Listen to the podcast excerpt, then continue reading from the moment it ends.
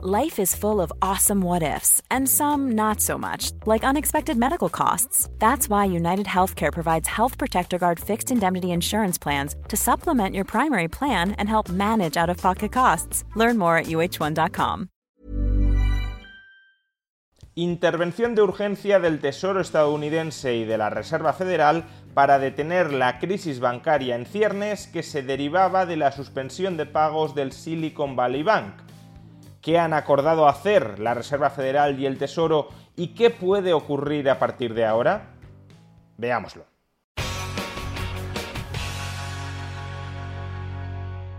En el vídeo de ayer detallamos todas las muy problemáticas ramificaciones que la suspensión de pagos del Silicon Valley Bank podía tener sobre la economía financiera, sobre la economía real y sobre la criptoeconomía, habida cuenta de que el 97% de su masa de depósitos iba a ser impagada. Es decir, habida cuenta de que muchos depositantes, mayoritariamente empresas, incluidas empresas del mundo cripto, no iban a poder acceder a sus fondos y para tratar de contener daños y de que no se generalice un pánico entre los depositantes, esta madrugada la Reserva Federal y el Tesoro estadounidense han emitido un comunicado conjunto en el que han anunciado dos tipos de intervenciones. En primer lugar, el Tesoro ha anunciado que se hará cargo del 100% de los depósitos del Silicon Valley Bank, es decir, que el rescate no se limitará a 250.000 dólares por depositante todos los depositantes de este banco recuperarán la totalidad de sus fondos.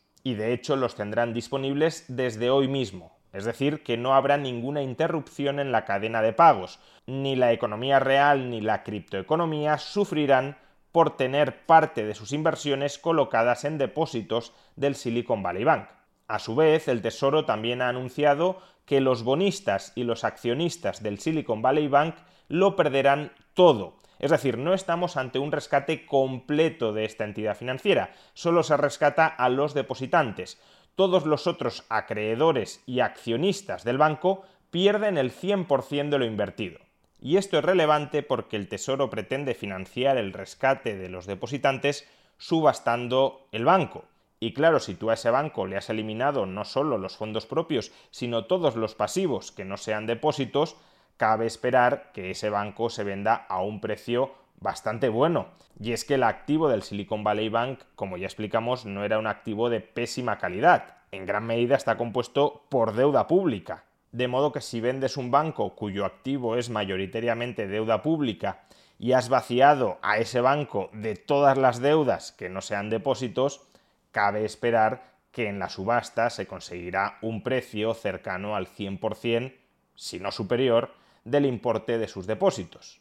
Y si no se recuperara, ya ha adelantado el Tesoro que la diferencia no se financiaría con dinero de los contribuyentes, sino que más bien se crearía un tributo especial que pagarían el resto de bancos, es decir, se socializarían las pérdidas del Silicon Valley Bank, pero no con el conjunto de la economía, sino solo con el conjunto del sistema bancario estadounidense. Y por último, el Tesoro también ha anunciado que van a intervenir a otro banco aparte del Silicon Valley Bank, el Signature Bank. Ya explicamos en el vídeo de ayer que este era otro de los bancos candidatos a caer. Y efectivamente ya ha caído y se le aplicarán las mismas normas que al Silicon Valley Bank. Es decir, sus depósitos estarán 100% garantizados, accionistas y bonistas lo pierden todo, se subasta a la entidad y si no se recauda lo suficiente con la venta de la entidad, la diferencia lo pagarán el resto de bancos. Bien, esto es lo que ha anunciado que hará el Tesoro en este comunicado conjunto con la Reserva Federal. ¿Pero qué ha anunciado que hará la Reserva Federal?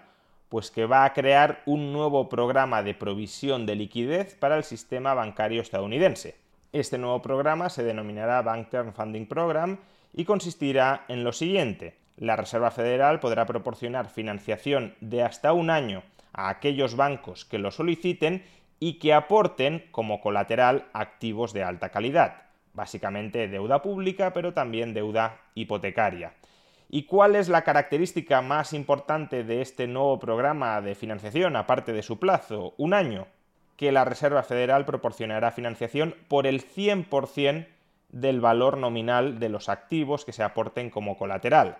Recordemos que el Silicon Valley Bank suspendió pagos porque sus inversiones en deuda pública se habían depreciado como consecuencia de la subida de tipos de interés. Es decir, si el Silicon Valley Bank quería, trataba de vender esa cartera de bonos al mercado, obtendría mucho menos dinero que aquel que invirtió al comprar esos bonos. De hecho, es lo que le ocurrió al Silicon Valley Bank. Al vender parte de sus bonos a mercado, perdió casi 3.000 millones de dólares. Pues bien, lo que está diciendo ahora la Reserva Federal es algo muy sencillo. Yo os compro temporalmente los bonos al 100% de su valor nominal, como si no hubiesen experimentado ninguna depreciación en el mercado. De tal manera que si necesitáis liquidez, no tenéis por qué mal vender los bonos sufriendo pérdidas por ellos que os puedan descapitalizar yo os voy a dar una liquidez equivalente al 100% del valor nominal de esos bonos. ¿Cuál es mi opinión personal sobre estas medidas extraordinarias anunciadas en conjunto por la Reserva Federal y por el Tesoro? En primer lugar, las medidas del Tesoro podrían ser peores. Es preferible que no se rescate ni a accionistas ni a bonistas a que se rescate a costa del contribuyente a todo el mundo pero no veo una buena justificación para que se rescate al 100% de los depositantes. Un depósito no deja de ser un título de deuda del banco, y si hay inversores que deciden comprar esos títulos de deuda bancaria, esos inversores deberían cargar con las consecuencias de su decisión. En caso contrario, si extendemos la expectativa de que el Estado va a rescatar siempre al 100% de los depositantes de una entidad financiera, lo que estamos haciendo es otorgarle a esa entidad financiera el privilegio de emitir deuda pública. Porque ¿cuál es el riesgo de un depósito que está garantizado por el Estado?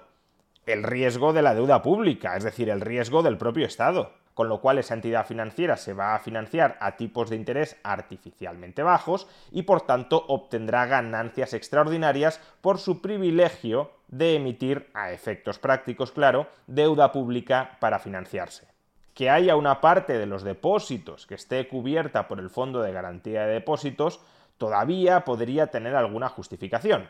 Personalmente no lo comparto, pero todavía podría tener cierta lógica. Ahora, que el 100% de los depósitos estén cubiertos no tiene ningún sentido. Imaginemos una empresa que tiene mil millones de dólares en depósitos. ¿Por qué hay que cubrirle el 100% de pérdidas potenciales en ese depósito? No hay ninguna justificación. Si considera que el depósito es demasiado arriesgado, que busque otros activos financieros en los que invertir. La ausencia absoluta de riesgos no existe, y si se protege a alguien frente a cualquier riesgo, es porque esos riesgos se están traspasando sobre terceros que no tienen ningún control sobre lo que está haciendo esa persona protegida. Quality sleep is essential. That's why the Sleep Number Smart Bed is designed for your ever evolving sleep needs. Need a bed that's firmer or softer on either side? Helps you sleep at a comfortable temperature? Sleep Number Smart Beds let you individualize your comfort so you sleep better together. JD Power ranks Sleep Number number 1 in customer satisfaction with mattresses purchased in-store. And now, save 50% on the Sleep Number limited edition Smart Bed for a limited time. For JD Power 2023 award information, visit jdpower.com/awards. Only at a Sleep Number store or sleepnumber.com. Hold up. What was that? Boring. No flavor. That was as bad as those leftovers you ate all week. Kiki Palmer here, and it's time to say hello to something fresh and guilt-free. Hello Fresh. Jazz up dinner with pecan-crusted chicken or garlic butter shrimp scampi. Now that's music to my mouth. Hello Fresh. Let's get this dinner party started. Discover all the delicious possibilities at hellofresh.com. Cool fact a crocodile can't stick out its tongue. Also, you can get health insurance for a month or just under a year in some states. United Healthcare short term insurance plans, underwritten by Golden Rule Insurance Company, offer flexible, budget friendly coverage for you. Learn more at uh1.com. Por tanto, estamos creando ciudadanos irresponsables. Tomo determinadas decisiones financieras que impactan sobre terceros que no tienen control sobre las decisiones financieras que yo tomo. Y al final, pues pasa lo que pasa. Como yo, como depositante, no me expongo a ningún riesgo, meto mis ahorros en un depósito bancario, el banco se financia gratis, porque como yo no me expongo a ningún riesgo, no me tiene por qué remunerar nada, y los beneficios que obtiene el banco de esa financiación gratis son para el banco. Las pérdidas potenciales se socializan, porque como digo, no existe ausencia plena de riesgos, pero los beneficios de adoptar determinadas estrategias arriesgadas se privatizan en favor del banco. No obstante, como digo, podría haber sido mucho peor si en lugar de limitar el rescate a los depositantes, se hubiese rescatado a todos los acreedores de la entidad. Por tanto, aquí sensaciones encontradas. No es lo que debería haberse hecho, pero podría haber sido mucho peor. Distinto es el caso de la medida que ha adoptado la Reserva Federal y para la cual tengo una valoración más bien negativa. La Reserva Federal está tratando de combatir la inflación subiendo tipos de interés y drenando liquidez. Las dos medidas están bastante relacionadas. Si hay un exceso de liquidez en el mercado que está presionando al alza los precios, puedes o drenar todo el exceso de liquidez o puedes pagar a los que tienen esa liquidez para que la inmovilicen, subidas de tipos de interés, o puedes combinar ambas medidas. Si drenas poca liquidez tendrás que subir más los tipos, si subes poco los tipos tendrás que drenar más liquidez para alcanzar un idéntico resultado. Pues bien, pues bien, lo que ha anunciado la Reserva Federal es que va a drenar menos liquidez, que incluso va a añadir liquidez al sistema porque aquellos bancos que tengan problemas de liquidez podrán llevar sus activos, su deuda pública a la Reserva Federal y les dará una liquidez equivalente al 100% del valor nominal de esa deuda pública. Con lo cual, eso significa que la Reserva Federal tendrá que subir más los tipos de interés para contrarrestar la inflación, porque va a drenar menos liquidez.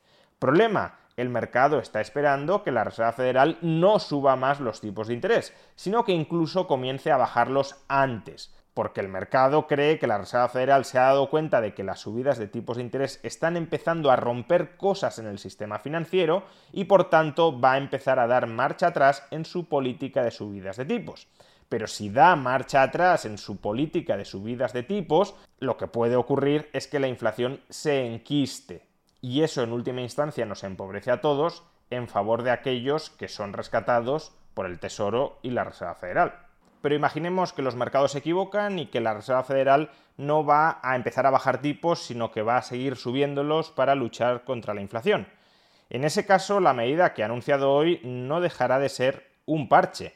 ¿Por qué razón? Pues porque la Reserva Federal suministrará liquidez extraordinaria a los bancos que tengan problemas de liquidez, pero a un tipo de interés muy alto. El tipo de interés al que van a tener que financiarse estas entidades es aproximadamente el tipo de interés que fija la Reserva Federal.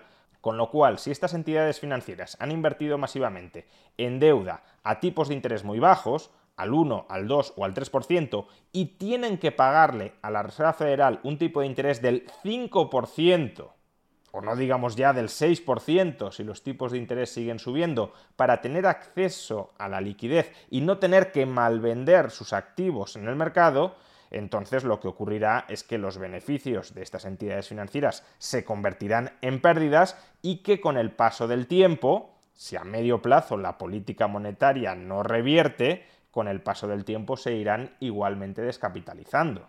Por tanto, como ya expuse en el vídeo de ayer, si la inflación no empieza a remitir al margen de las medidas de política monetaria que adopte la Reserva Federal, la Reserva Federal se va a encontrar con un dilema, o inflación o destrucción financiera. Y eso no cambia con las medidas adoptadas hoy. Como mucho, retrasa el momento decisivo en el que deba tomar esa decisión. Pero esa decisión puede seguir vigente si la inflación, ya digo, no se corrige por sí sola. En cualquier caso, las medidas adoptadas no han servido de momento para calmar los ánimos del mercado. En Estados Unidos, algunos de los bancos regionales similares al Silicon Valley Bank, como puedan ser el Fair Republic Bank o el PacWest Bancorp, están cayendo a tasas del 40, 50 o 60%. Pero es que en el otro lado del Atlántico, en Europa, las cotizaciones de los bancos también están temblando. Quizá el caso más destacado sea el de Credit Suisse, que en el acumulado del año pierde un 26% y solo hoy pierde un 14%. ¿Y por qué las medidas anunciadas no están calmando el ánimo de los inversores? Pues por un lado porque recordemos que el Tesoro lo que ha dicho es que solo se va a rescatar a depositantes. Por tanto, los accionistas de aquellos bancos que estén en problemas lo van a perder todo. Si el Fair Republic Bank tiene problemas y hay que rescatarlo, sus accionistas lo van a perder todo. Sus acciones no valen nada en caso de que haya que rescatarlo. y a su vez el comunicado conjunto de la FED y del Tesoro anunciando un paquete de medidas extraordinarias para intervenir y salvaguardar el mercado, hace temer que quizá la magnitud de los problemas sea mayor de la inicialmente considerada. Y por tanto, si hay más problemas de los que pensábamos y si en caso de que haya problemas y de que esos problemas se materialicen, los accionistas van a perder, pues hasta cierto punto es lógico que haya una desbandada de accionistas, no así de depositantes, que es a quienes se quiere proteger y es el pánico que se pretendía evitar. En definitiva, continúa la inestabilidad financiera, y continúa la inestabilidad financiera porque durante los últimos años el sistema financiero ha acumulado mucha iliquidez internamente, esa liquidez ahora se está manifestando en forma de inflación y los bancos centrales lógicamente tratan de combatir esa inflación elevando el coste, encareciendo la iliquidez.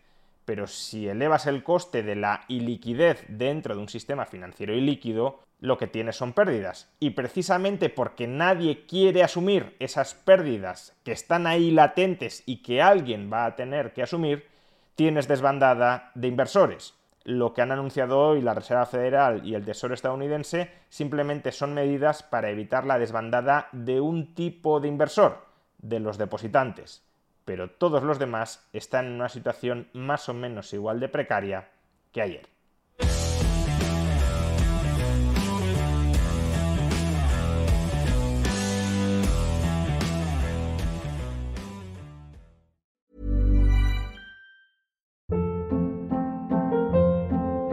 Hold up. What was that? Boring. No flavor. That was as bad as those leftovers you ate all week. Kiki Palmer here, and it's time to say hello to something fresh and guilt-free. Hello Fresh. Jazz up dinner with pecan-crusted chicken or garlic butter shrimp scampi. Now that's music to my mouth. Hello Fresh. Let's get this dinner party started. Discover all the delicious possibilities at hellofresh.com.